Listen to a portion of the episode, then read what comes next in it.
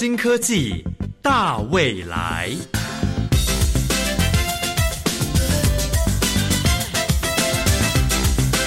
科技的进步让你看得见未来，深入浅出的介绍让你听得懂科技。欢迎收听由谢若楠制作、吴宜佳主持的《新科技大未来》。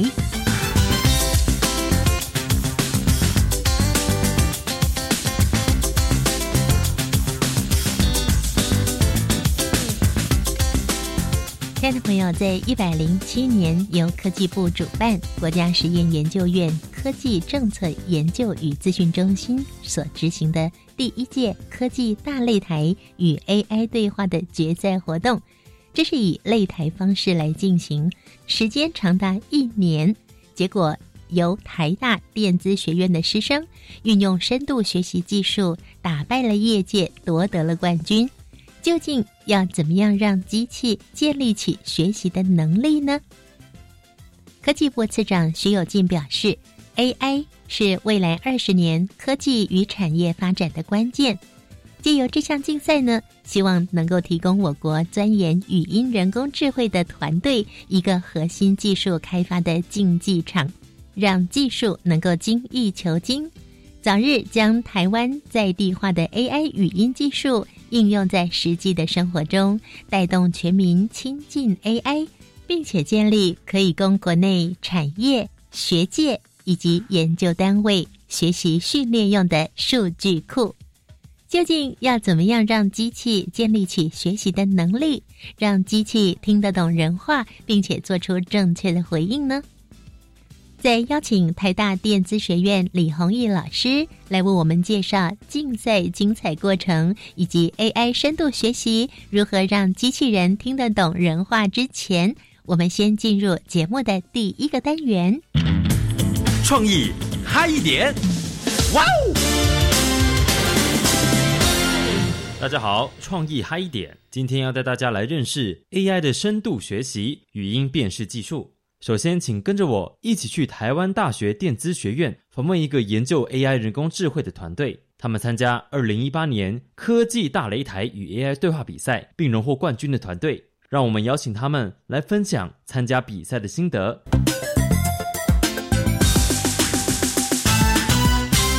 嗨，我是叶义挺，台大资工所硕一，对语言学还有电脑的结合和应用有兴趣，所以就稍微学习一下，顺便参加这个比赛。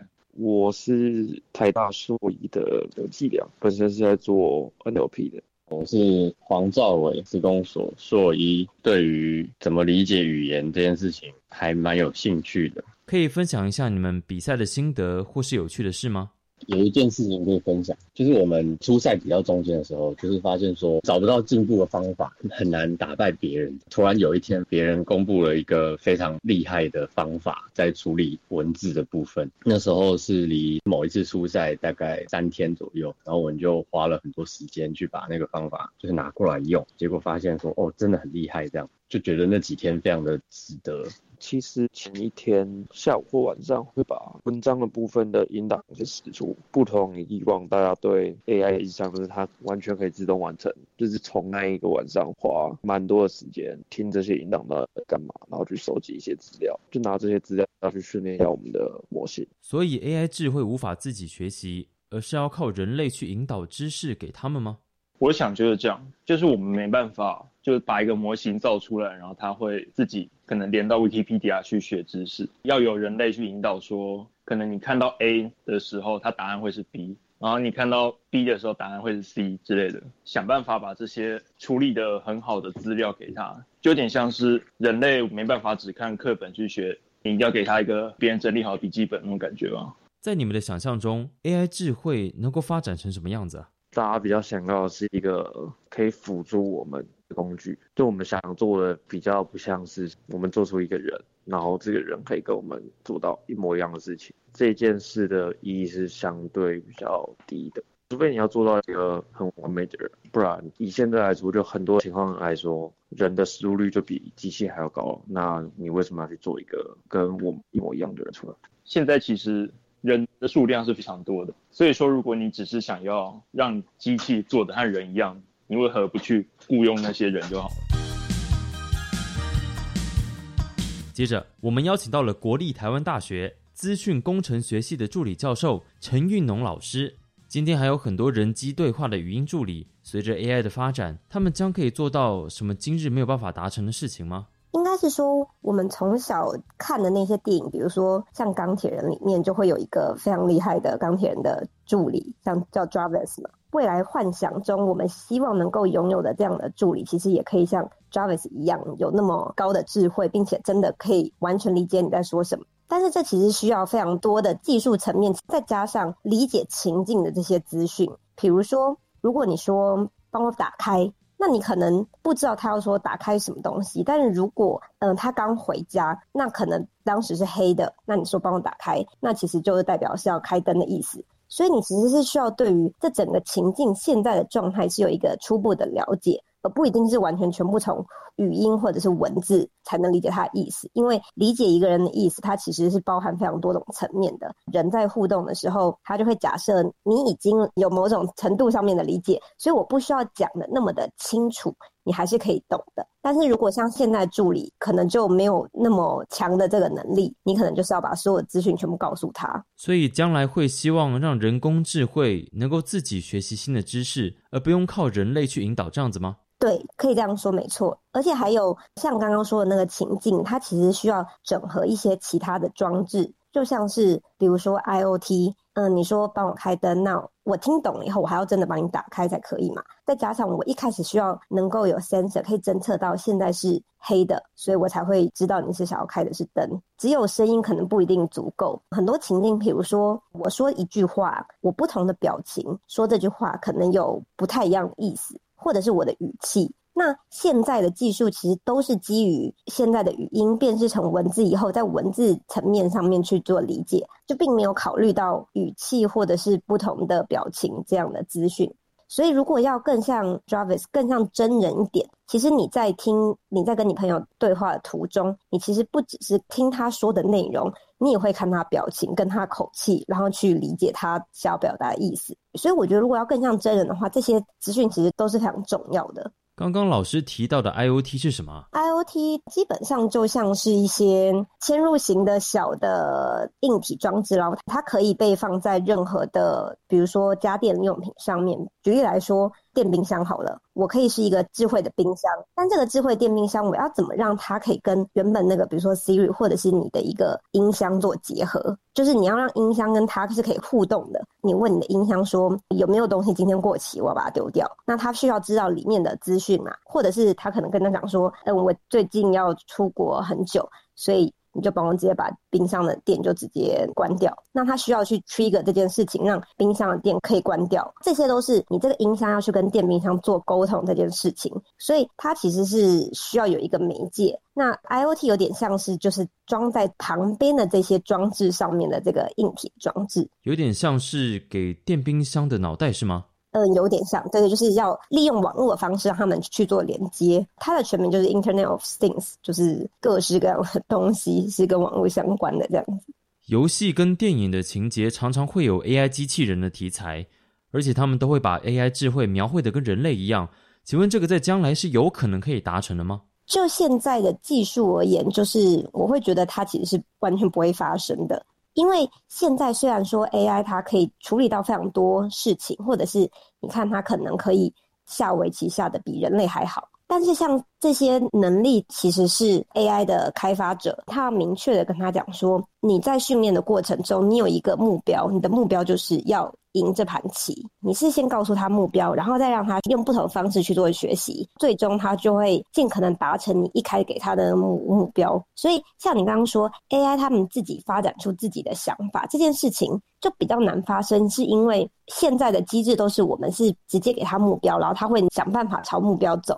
那我们要怎么生出一个让他自己能够学习的这件事情？这个应该是到目前为止 AI 还没有办法做到，就他没有办法像人一样，就是突然想出一个比较创意的东西。他大部分都是借由之前看过的资讯，然后去帮你完成，用最有效率的方式。那现在的 AI 语音助理能够透过网际网络的连接，然后跟人类不断的聊天吗？聊天的话，其实是就算他没有自己发想自己的想法，他还是可以跟你很好的聊天。因为聊天其实就是一个类似社会化的一个人，他其实就是很擅长聊天，所以代表他是需要训练的。所以他可能需要训练，说要怎么样努力去让 conversation 可以继续下去。他可能会有一些对话策略，比如说。提到了哪一个你可能会喜欢的，比如说电动玩具，那我可能就借由你喜欢的这个兴趣，然后继续延伸这个主题，继续去做。我还是可以用之前我看过别人聊天的方式，直接 copy 那些聊天的内容，然后来跟你聊，就是这还是可以完成的。它不需要完全是靠自己的创意，对。所以 AI 目前在创造性上面是还是比较薄弱一点。因为语音助理透过网络得到的消息都是比较专业知识取向。而现在，他们应该要加强的是日常与人类沟通的方式。嗯，应该是说，如果说这个资讯是可以从网络上的知识截取到的，那其实是相较之下比较简单的部分。但是有更多内容是这个意思，可能没有办法直接从网络上就得到。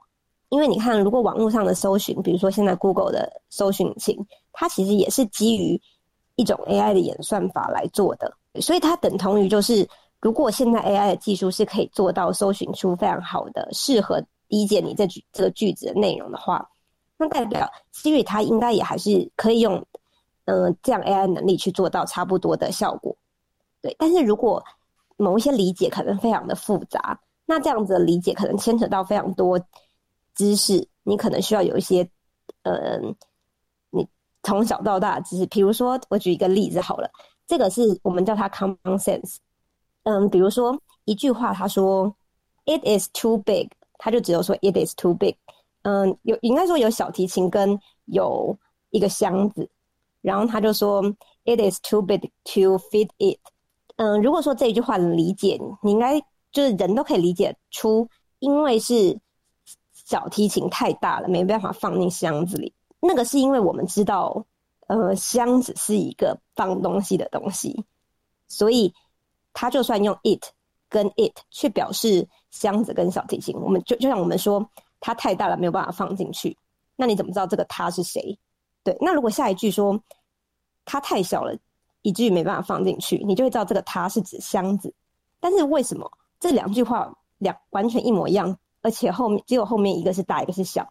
那你会了解这个它指的是小提琴，跟它指的是箱子，是因为你对这个世界有所了解，你才你才能够判断说，因为小提琴太大，所以它没办法放进箱子，跟因为箱子太小，所以小提琴没办法放进去。但是对于机器而言，箱子跟小提琴它就是两个东西，它不知道它们两个有什么实质上的关联。对，所以你要理解这句话意思，其实。就人而言，你其实是有很多很多，嗯，你从小到大学习到了世界上的知识，而你才可以推推理出这样子的一个结果。但是机器就是它没有在这个世界上生活啊，所以它并没有学习说，比如说箱子它就是一个放东西的东西，所以你说它放不进去，一定是指等他们的这些关系都要明确的告诉他。所以说，如果像这种资讯很难理解的很完美的话，可能在 Google 的搜寻引擎，它可能也没有办法搜寻出非常适当的结果。对，所以就算你用你 Siri 里面透过 Google 的搜寻，然后去辅助它的理解，可能有很多 case 还是没有办法真的能够 cover 到。听完了他们对于 AI 智慧的解析与分享，不知道听众们心里是什么想法呢？也许有天 AI 智慧真的就可以像人类一样。走在路上跟大家打招呼，或者帮人类做更多的事情。接着，请听主持人吴怡佳访问台大电资学院的指导教授李宏毅教授，他们会更深入的谈论 AI 语音辨识的技术原理。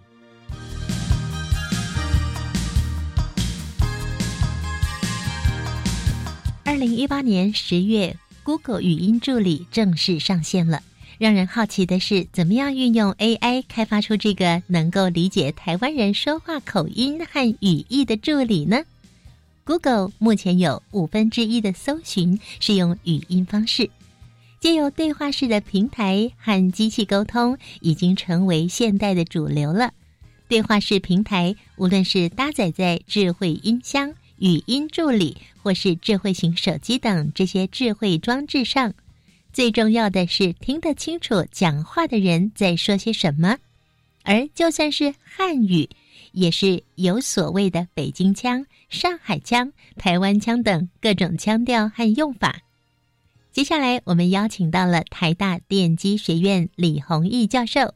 教授你好，主持人好，各位听众朋友大家好。来跟我们介绍一下你们这个团队，由台湾大学电子学院的师生所组成的，一共十个人，对不对？是的，是的。怎么这么厉害呀？几乎是打败了一百多个团队。好，我们这个团队啊，总共有两位老师，还有八位同学。这些同学啊，都是语音处理实验室家族的成员。因为我们的实验室本来研究的方向就是跟人类语言的理解有关，所以我们实验室研究的大方向本来就是希望机器有朝一日呢可以听懂人在说什么。所以其实今天这个比赛。要比的课题正好跟我们实验室的研究方向是一致的，我们其实是非常高兴有机会可以参加这个比赛，也非常高兴说科技部举办了这个比赛，让我们可以把我们所研发的、所学的技术可以用在这个比赛里面。哇，这好像历时长达一年的比赛耶！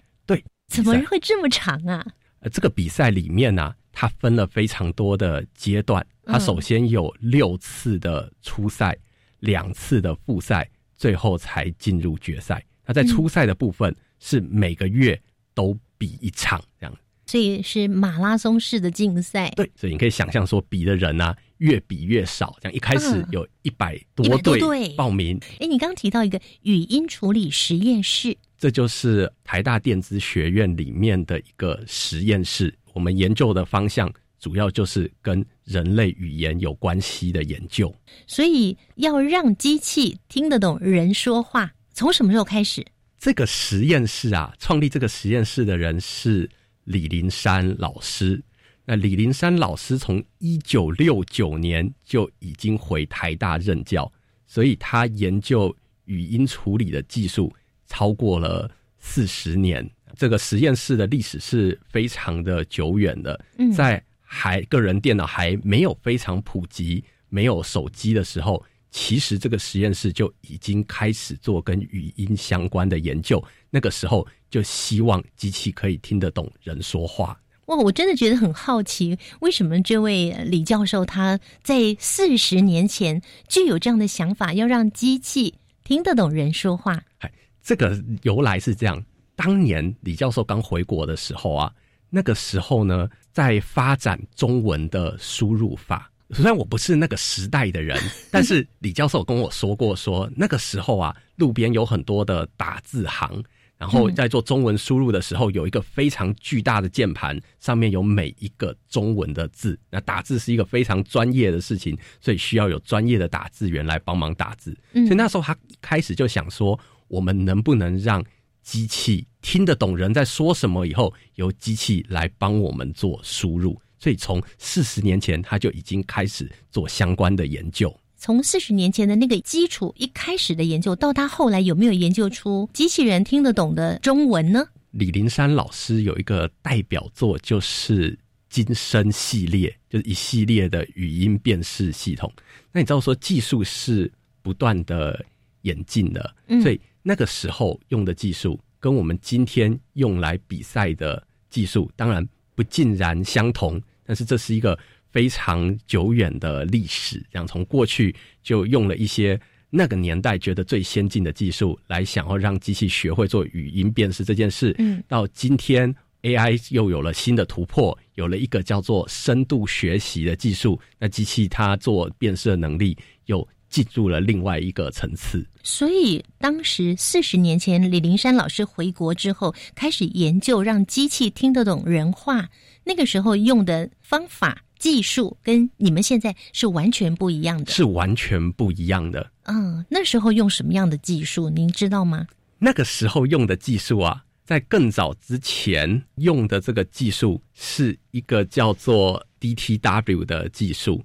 那到后来，大概一九八零年代到一九九零年代，那个时候有个新的技术叫做 Hidden Markov Model，然后那个时候的语音辨识开始用 Hidden Markov Model 来做。那今天我们用的不再是 Hidden Markov Model，而是用 Deep Learning 的技术来做。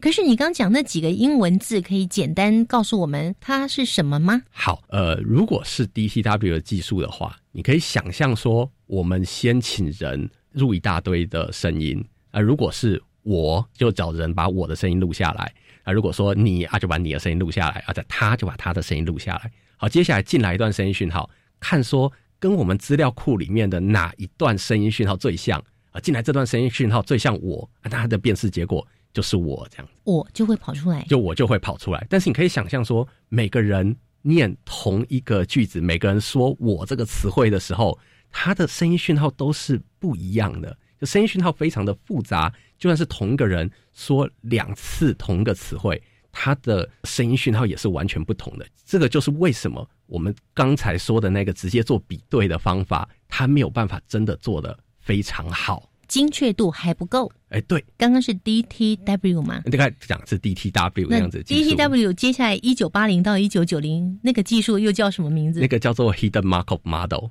那又是什么呢？它也是机器学习的方法，但是跟我们今天用的机器学习的模型是不太一样的。如果是 Hidden Markov Model 的话，它比较简单啊，所以它做的事情是比较有限的。那今天的模型，它用的是类神经网络，它比较复杂，所以它可以做比较多的事情。所以你刚刚说那做比较简单，那它做的多简单的事啊？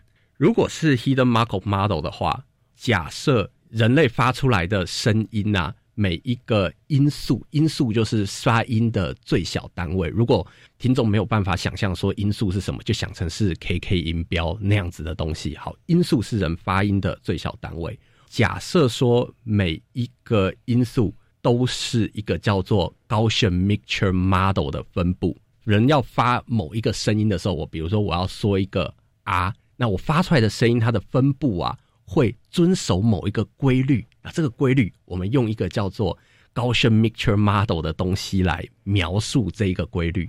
但是 Gaussian Mixture Model 它是一个比较简单的模型，那它可以描述的东西是有限的，而人的声音讯号是远比 Gaussian Mixture Model 能够描述的东西更加复杂的。这就是为什么 Hidden Markov Model 虽然过去常常用它，但是它能够做的事情是有限的。所以它的精确度还是不够。哎，对对对。那所以他那时候做了什么呢？这其实后来李林山老师做了一个非常知名的语音辨识系统，这个是世界上第一个华文的语音辨识系统，它叫做金声系列。这样，就它有好几，它有一号、二号、三号，所以我就叫它金声系列。金声是什么呢？就李林山老师他想要帮这个系统取名字，然后他就问师母说应该取什么样的名字才好，然后师母就说。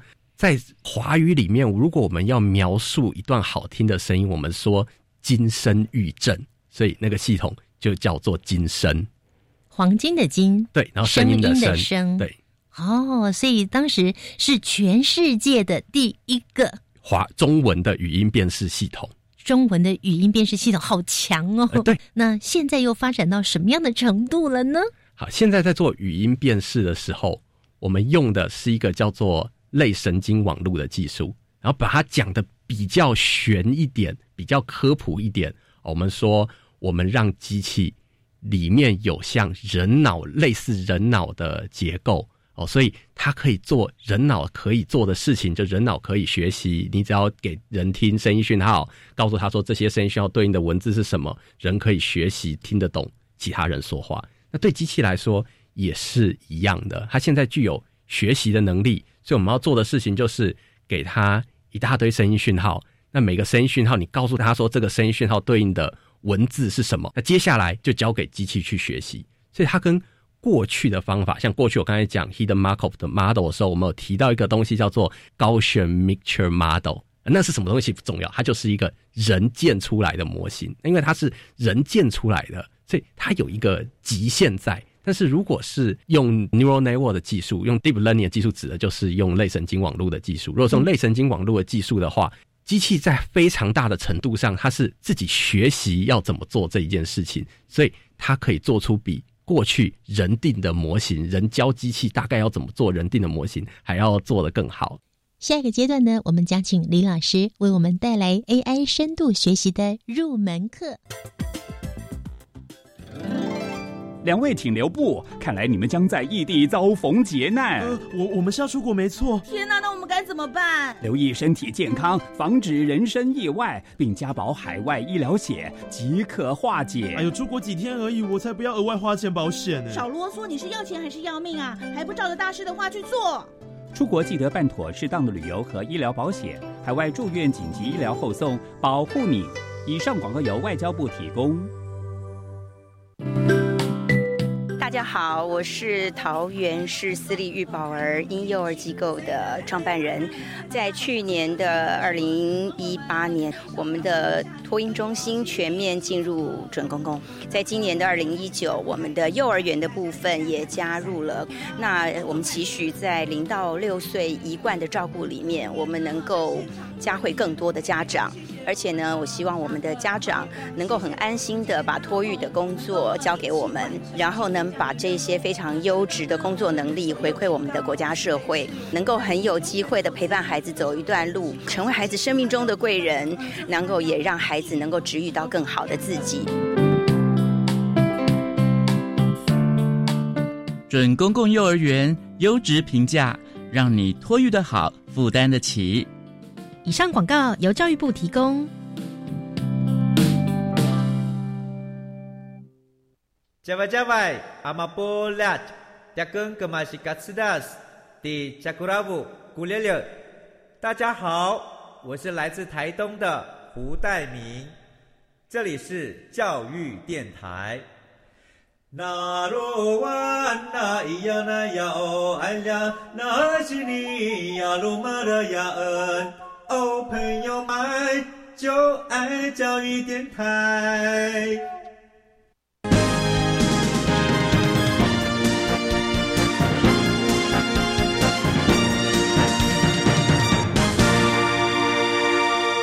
教育广播电台新科技大未来节目，今天宜家邀请到的是台大电机工程学系的助理教授李宏毅李老师。李老师呢，对于 AI 的深度学习有更深入的研究。今天呢，李宏毅老师既然要带我们来上一堂 AI 深度学习的入门课，那就要先告诉我们 AI 的深度学习是什么喽。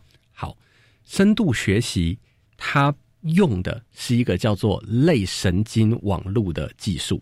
那我们在使用类神经网络的技术的时候，我一般把它简化为三个步骤。第一个步骤是决定类神经网络的结构啊，这个决定类神经网络结构这件事情，等于就是决定了机器接下来学习的天赋。你会让它擅长不同的事情，你要叫机器做语音辨识。你要叫它做影像辨识，需要的网络结构都是不一样的。那你要定出一个好的网络结构，它才能够等一下学的时候才可以事半功倍。这样，那要去定的话，就是写程式，是写程式，告诉他说现在的类神经网络结构长什么样子。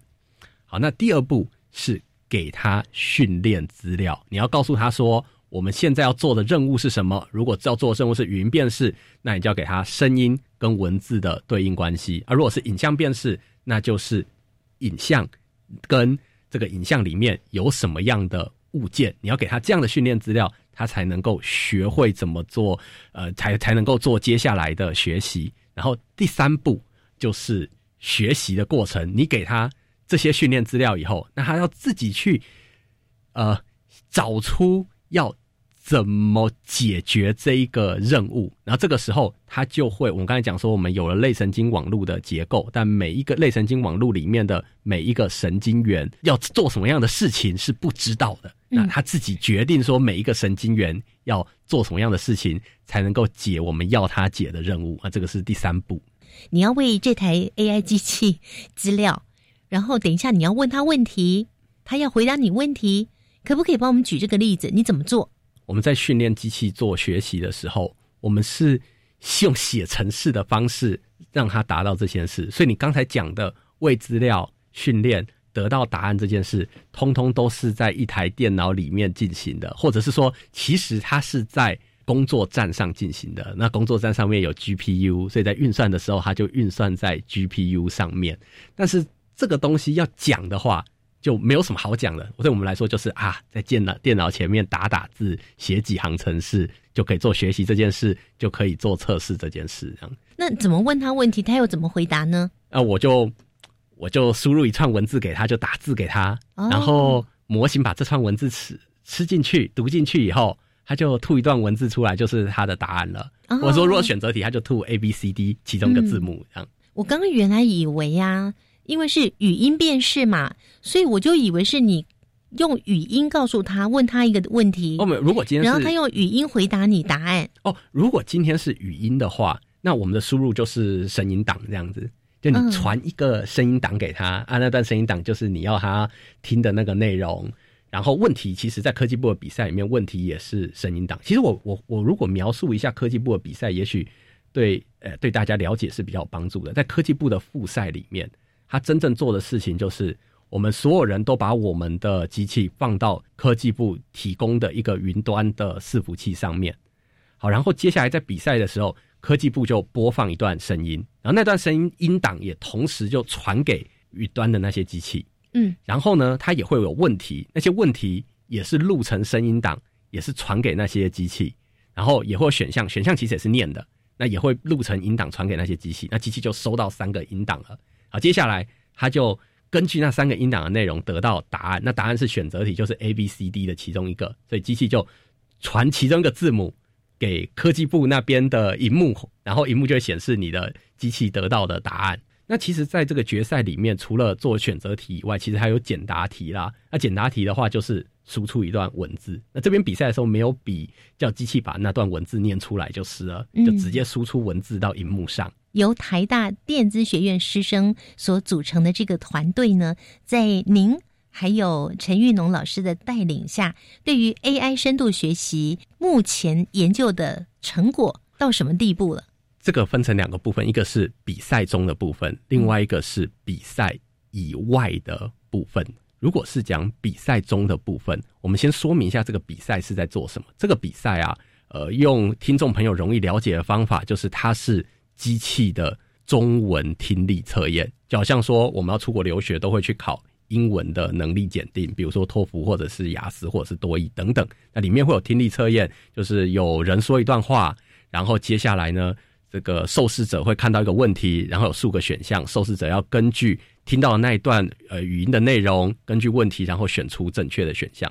那今天这个比赛就是机器的中文听力测验，所以在比赛的时候，机器就会给他一段音档，那这段音档可能是某一个人在说话，或者是某两个人的对话。然后接下来，机器会有有人问机器一个问题，然后有人提供给机器呃四个选项，然后希望机器可以选出正确的选项。好，所以这个是这个比赛的部分。那为了做这个比赛，那机器需要具备至少两个能力，一个是语音辨识的能力，也就是可以把声音讯号转成文字的能力。那我们刚才已经讲了很多有关机器怎么做语音辨识这件事情，但是对这个比赛而言，语音辨识。当然是其中很重要的一块，但它只是第一步而已。那在下一步，机器可以把声音讯号变成文字以后，接下来它必须要理解文字的内容，因为光是辨识出文字是不够的。哦，比如说，呃，对机器来说，猫跟狗都是词汇，它们它们就是一个符号。但是对人来说啊，我们知道啊，猫跟狗都是动物，然后它们有比较相似的特征，那它们跟别的东西，比如说跟苹果跟橘子就是不一样的。那所以今天光是做语音辨识是不够的，接下来我们还要让机器知道说哪些词汇它的意思是一样的，哪些词汇它的意思是不一样的。那这个就需要其他的技术。嗯，那今天我们怎么让机器可以自动了解某每一个词汇它的意思是什么呢？那我们做的事情其实就是让机器。阅读大量的文章。今天机器如果阅读大量的文章，其实它就可以从阅读中了解每一个词汇的意思。它大概的做法是看每一个词汇的上下文。举例来说，呃，今天他读了一段新闻，说啊，蔡英文五二零宣誓就职啊，又读到一段新闻是马英九五二零宣誓就职。虽然没有人告诉他说啊，蔡英文、马英九都是总统，甚至没有人告诉说蔡，他说蔡英文、马英九都是人民，但是他透过大量的阅读，他知道说这两个词汇后面常常接类似的语句、类似的东西，那这两个词汇的意思可能就很像。那透过非常大量的阅读以后，机器就可以了解每一个词汇的意思。嗯，我懂了。Siri 在手机里跟你对话，你问他问题，然后他会回答你。哎，对，现在有很多类似的系统。举例来说，这个 Google 有 Google Home，Amazon 有 Alexa，他们都像是 Siri 一样，他们就是语音助理。你可以对他们下指令，可以跟他们说一些话，他们会试图给你一个适当的回复。只是还是要强调一下，说今天的，我想如果有用过类似系统，都知道今天的技术是有它的极限的，它能够做的事情终究是有限的。那事实上，在科技部这个比赛里面，科技部是有更大的野心的。呃，今天科技部在考试的时候，他们的考题，也就是机器听到的对话。是没有任何限制的，这个跟呃一般的语音助理，比如说 Siri 面对的问题是不一样的。因为 Siri 大概知道你会问什么，因为一般人用 Siri 不外乎说你要查天气，你要设闹钟，你要设你的行程表等等。那我呃，它可以针对这些特殊的领域去特别优化它的系统，但是在我们的这个比赛里面。呃，今天机器要听到的内容，什么东西都有可能出现。举例来说，在初赛的时候，一度曾经有几次有出现这个章回小说的内容。章回小说，对，比如说《西游记》啊等等。那像这样子特别的内容啊，呃，如果你拿一般的语音辨识系统，就现在语音辨识系统有很多是商用的语音辨识系统，网络上下载下来就可以直接使用。其实是会惨掉的，他没有办法做这些特殊的文章的语音辨识，他听不懂跟章回小说有关的内容。哎，是文言文吗？哎，他们的内容都是章回小说啊，章回小说算它还破白话，所以也称不上是 文言文，没有百分之百文言文。对，但里面有很多。专有名词，对对对，也许我对我们人来说，我们知道。举例来说，你说鲁智深啊，刘备，这个大家都知道这是谁，然后你也写得出这些人名。嗯，但是对于一般的商用语音辨识系统来说，要正确辨识出这些人名。其实是很困难的，他没有办法正确辨识出这些人名。那一旦他没有办法正确辨识出来，在下一阶段他的理解就会整个错掉，他就没有办法理解文章的内容，就没有办法正确回答答案了。对，没错，没错。对，但是你们怎么办到的呢？你们怎么让机器听得懂那个章回小说呢？哦，所以因为在这个比赛的赛制里面啊，在初赛的时候前一晚会事先公告音档，他会事先把音档给你看，所以你会知道。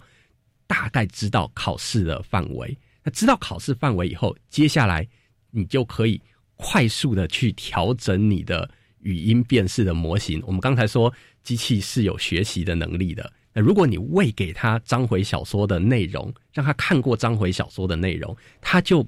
比较有机会正确的辨识出跟章回小说相关的内容，那这个就是我们做的事情。哦，可是我很好奇啊，机器也临时抱佛脚吗？在那之前，你们没有让他读过章回小说吧？在那之前，没有让他读过章回小说。就那个晚上让他读了章回小说，如果他第二天就可以解得出来哦。对人来说，你当然没办法在一晚读完章回小说。对机器来说，看一整本章回小说不过是一瞬间的事。啊哈，跟我们形容一下为什么？我我真的不不能够明白耶，为什么一瞬间他把章回小说读完了？因为你想想看，我们要做，对我我们在这个呃这个任务里，我们最花时间的地方是，我们要先找到那个章回小说的文本嘛，啊，你要从网络上把它载下来嘛，啊，这部分还花点时间，但接下来它就是一个档案，嗯，对机器来说，它要扫过这整个档案。不过就是看它这个呃运作的速度有多快，所以它就是在一瞬间其实就看完整本像章回小说的内容了，好不可思议哦！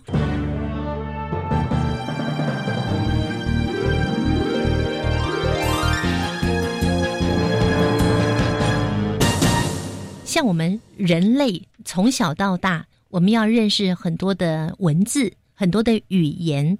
就必须靠人跟人的语言沟通，以及阅读大量的文本。嗯嗯。所以很多人说，你要脑子里面有很多的词汇，就要让他大量阅读。你们就是用这样的原理来带领机器人也是给他们大量的文字阅读喽。对机器来说也是这样子的，没错。嗯那只是今天机器它看的速度比我们快很多比人快很多。也许用个比较容易理解的方式是，对我们人来说，你看文字的时候就是要一行一行的，对不对？嗯你只有一个脑，你一次只能够做一件事情。对机器来说，没有这种事，整个文字档读进来就是读完了。对他来说，并不需要从头第一行开始看。那他也不是只有一个脑，因为你可以做平行运算，所以他可以同时看很多篇文章。所以嗯机器运作的效率跟人脑是不在同一个量级上。嗯但是呃，今天并不代表说机器比人还要聪明，因为往往机器是用了比人类还要多非常多的资料，才可以学到一些成果，而甚至没有办法跟人类相匹敌。嗯举例来说，像 Google 的语音辨识系统，大家都知道说现在 Go 现在每只手机上都有语音辨识系统嘛。像 Google 的语音辨识系统，它使用的训练资料是至少有上万个小时以上，它是有上万个小时的音档，每一个音档都还有人去告诉机器说这段音档对应的文字是什么，就这段是你好，这段是我很好，这段是大家好。他要收集这么多的音档，他才能够学会呃怎么做语音辨识，怎么把声音讯号转成文字。嗯但人不是对 Google 的语音辨识系统，他听过的声音恐怕比多数人一辈子听到的语音都还要多。但机器的语音辨识能力，今天跟人类仍然有一段明显的落差。嗯所以机器它呃的优势是它今今天机器的优势是说它可以看过很大量的资料，但是在另外一方面而言，它的灵活度或者是说它举一反三的能力，对跟人类是远远不及的。我相信听众朋友稍微懂一点了，就是运用我们人类学习的模式。转移到给机器，让机器来用同一套方式来学习，但机器学习的速度远比我们快很多。它所谓的速度快很多，说它可以用比较快的速度来、呃、吸收大量的看过那些资讯，但是融合这些资讯举一反三的能力，机器是比人类 弱很多的。嗯所以它，所以我所以机器它像是一个勤奋不懈，但是天资特别差的 学生，这样他头脑不好，所以他。读很多东西，那就是因为他读很多东西，所以突然头脑不好，也许还可以做出一些成果。哦，了解了。所以他们还有个优势是人类没有的，他不会累，这样他不会累，对他不会累，也不会忘记，呃也不会忘记，对吧对？没错，是，人类会忘记，也对，会没错，没错。是是，对，脑子用久了真的会累耶。是听起来这样的研究到目前为止，它几乎是任何的语音都可以辨识喽。你们研发的结果，今天在学习的方法上跟语言是没有关系的，所以在理论上，只要能够收集到那一种语言的训练资料，就假设我们今天的目标是要做语音辨识系统，你只要收集那种语言的资料，你就可以做语音辨识。但是，但是我要强调的一个点是，我刚才有讲过很多次，今天如果要做语音辨识的时候，不只要给他声音讯号，你要告诉他说每一段声音讯号对应的文字是什么。嗯那大公司它收集了上万个小时的这样子的资料，才能够训练语音辨识系统。你今天我们也许可以对中文、英文做这样子的事情。那科技部在这个比赛里面也提供了非常大量的可以训练中文语音辨识系统的资料，但并不代表对所有的语言我们都可以轻易的收集到这种大量的资料。哦所以这就回到刚才你问说我们开发什么样的技术？哦，刚才讲的是在科技大擂台中开发的技术。那再来是在科技大擂台之外，因为我们知道说语言是有非常多种的，其实人类的语言有超过七千种。我们今天中文、英文有语音辨识系统，是因为中文、英文已经收集了非常大量的声音跟文字的对应关系。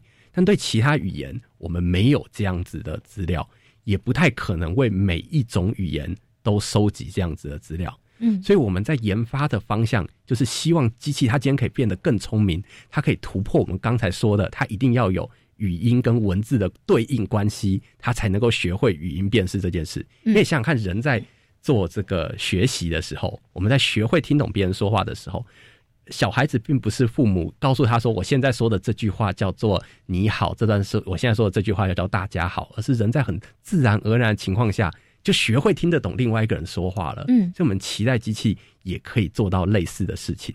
所以我们期待说，今天机器它要学一个新的语言的语音辨识，它只要听过很多人讲话，但没有人告诉机器说我们在讲什么，它就坐在那边听大家讲话。接下来它自己上网去阅读相关的文章，去阅读这个语言的文章，但没有人告诉他说这些文章里面讲的是什么，但他自动就学会一个新的语言的语音辨识。这个是我们现在研究的一个目标。哇，听起来好像在看电影哎。对，这个听起来非常的科幻。那想到这个时候，我都会举一个故事，就是在这个《星际大战》里面啊，有一个机器人叫做 CGPO，它会辨识六百万种不同的语言，但是很还是有一些语言是他听不懂的。有一次他在伊沃克星上遇到伊沃克人，他就被伊沃克人包围，伊沃克人要杀了他，因为他听不懂伊沃克人在讲什么。但是他听了伊沃克人的对谈之后，他就突然听得懂伊沃克人在讲什么了。我们期待机器有朝一日可以做到这样子的事情，这么聪明哎。对，但事实上，在这个研究方向上，我们也是有一些些进展的。我们用呃，我们虽然说现在英文已经有很多资料，但是我们先假装英文只有只让机器听英文的声音讯号，没有告诉他说这些声音讯号跟文字的关系，给他一堆英文的文字，这些文字跟这些声音讯号是没什么关系的，是别的地方爬来的，让机器去学做语音辨识这件事情，其实也是有。一些些进展的，在一些这个基准语料库上啊，今天用这样子完全没有呃，我们这个叫做非督导式学习，就是没有告诉机器语音跟文字的关系，其实已经逼近了我刚才提到的 Hidden Markov Model 那个过去的模型，在有人教的情况下的正确率了。你刚刚讲到这个基准语料库指的是什么呢？就是说，当有人问我说。这个语音辨识系统现在的正确率是多少的时候，这个问题我都是没办法回答的。为什么没办法回答？因为你今天呃问说语音辨识系统可以做多少正确率，就好像是问某一个人说你数学考试都可以考几分一样。那要问说这个考题是什么啊？是很简单很难，国小数学还是微积分？所以基准语料库就是这个语料库，就是大家拿来做评比的语料库。就如果你今天开发了一个新的语音辨识技术。你想知道说，那我现在的这个语音辨识技术到底做的好或不好，跟别人比起来怎样？那你就跑在那一个基准语料库上，你在基准语料库得到的正确率，可以跟其他人跑在同一个语料库上的正确率做评比，你就可以知道说，现在这个正确率到底是好还是不好，跟别人比起来怎么样？哦，那所以。这个基准语料库目前是隶属于哎基准语料科技部还是？呃，没有，这种基准语料库都是全世界的，全世界全世界的。那我刚才讲的，我们用的基准语料库叫做 TIMIT，这样子，T I N I T，这个是呃非常非常多人使用，但基准语料库还有很多啦，哎，嗯，还有很多。所以我刚才指的实验是我们在基准语料库上得到那一个呃，我说现在 unsupervised 的 learning 可以跟。之前过去的 Hidden Markov Model 得到差不多的正确率，是指在那个基准语料库上面可以得到那个正确率，但在别的语料库能不能得到正确率，现在因为还没有做尝试，所以也不好说太多。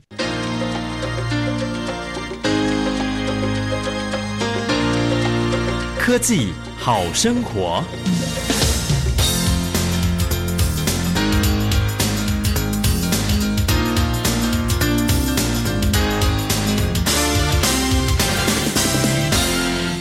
所谓全球在 AI 语音辨识上的研发进展是怎么样的？那其实，在二零一六年的十月，微软呢就发表了一个新闻，说他们的语音辨识系统已经跟人类差不多了。在一个基准语料库上，我们刚才有提到基准语料库嘛？他们在一个叫做 Switchboard 的基准语料库上，他们得到了五点九 percent 的错误率，而人类在那个基准语料库上。得到的也是五点九 percent 的错误率，而且要强调一下，说那些拿来跟机器竞赛的人，并不是普通人，他们是专业的听打人员，就有名人在演讲的时候，他们专门在下面打字做速记的那些人，而他们的错误率居然居然跟机器是差不多多的，那这个是一个很惊人的结果。那几个月之后，IBM 也说他们在同一个呃。基准语料库上，他们的机器达到了五点五 percent 的错误率，比微软还稍微好一点点。那他们的人类其实更强一点，是五点一 percent 的错误率啊，所以他们就没有 claim 说他们的机器比人还要好。那但是这边要强调一下，虽然机器在某些基准语料库上，就某些考题上，也许跟人类已经差不多了，但事实上，在日常生活中，机器要做语音辨识的时候，有更多的难题。举例来说，两个人同时说话；举例来说，当人距离麦克风很远的时候，机器听不清楚，它能不能够做辨识？或者是背景杂讯很大的时候？机器有没有办法做辨识？这都是今天尚未完全克服的问题。所以有人看的那个 Microsoft 发的新闻以后，可能会觉得说，也许语音辨识这个问题已经被突破了。这个绝对是没有语音辨识问题，绝对还没有被解决。它只是在某一个基准语料库上做的跟人类一样好，在其他基准语料库上，人类我还没有听到有哪些其他基准语料库上是机器有赢过人类的。Microsoft 在同一篇 paper 里面，他们其实有讲说，换了另外一个基准语料库以后，机器人的错误率是呃五 percent 左右，机器的错误率就变成十 percent，所以机器跟人类仍然是有一段差距的。那刚才讲的是呃 Microsoft 跟 IBM 的例子，那 Google 也做了很多跟 AI 相关的研究。那近年在语音方面，他们最受人重视的研究方向，是我们称之为。End to end learning，end 就是结束那个意思。End to end learning，那 end to end learning 是什么意思呢？是说我们过去在教机器做语音辨识的时候，我们其实还是给了它一些人类的对这个语言的理解。我们告诉他说，这个语言里面。有哪些因素？我们刚才有讲过，说因素就是发音的最基本单位。那不知道它是什么的人，就把它想成音标就好了。我们还告诉他说，这个语言有哪些词汇，每一个词汇是由哪些因素所构成的。这些是我们把人类对这个语言的理解灌输给机器。但今天机器有没有可能在人类没有教它任何东西的情况下？我们给他，我们没有告诉他任何我们对这个语言的理解情况下，就仅凭借着我们提供给他的资料，他就自动学会做语音辨识。那个这个是近年来 Google 呃最受人瞩目的呃最大力推动的一个技术。这就目前在全球 AI 语音辨识的研发的进展，就是到您刚刚讲的这个状态了。对，未来还会怎么样的发展呢？我们就拭目以待吧。非常谢谢李弘毅老师呢，为我们介绍他们这次参加由科技部所主办的科技大擂台与 AI 的对话，他们获得了第一名，真的是太厉害了！而且也透过今天的节目呢，李弘毅老师帮我们上了一堂 AI 深度学习的入门课，希望朋友们对于 AI 呢有更进一步的认识了。今天非常谢谢李宏毅老师，谢谢谢谢谢谢。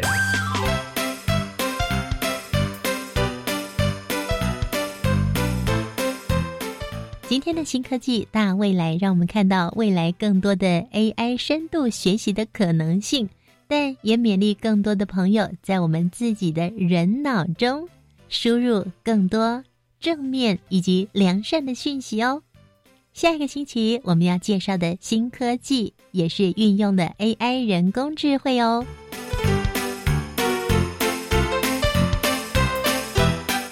其实脑波是一个神经元放电，在放电的时候，它会有一些离子，离子在流动，就包括我们一些钙啊，或或者是说钾离子在流动的时候，但是因为那个钙或钾离子在流动，才会造成神经元的活化。每一个神经元活化其实非常非常微小的，所以说我们量到的各位能够在头上量到的这个脑电波，通常是一百个神经元一起放电的结果。它的讯号的强度呢，非常非常微弱，大概是心电图的百分之一倍，这也是外面杂讯的千分之一倍。所以说，一般的讯号的仪器都是量不到的。所以我们在设备上面才做一些更新。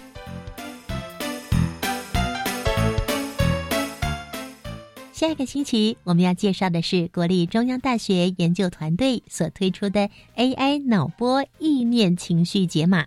我们期待下周三上午十一点零五分。新科技大未来，再见喽，拜拜。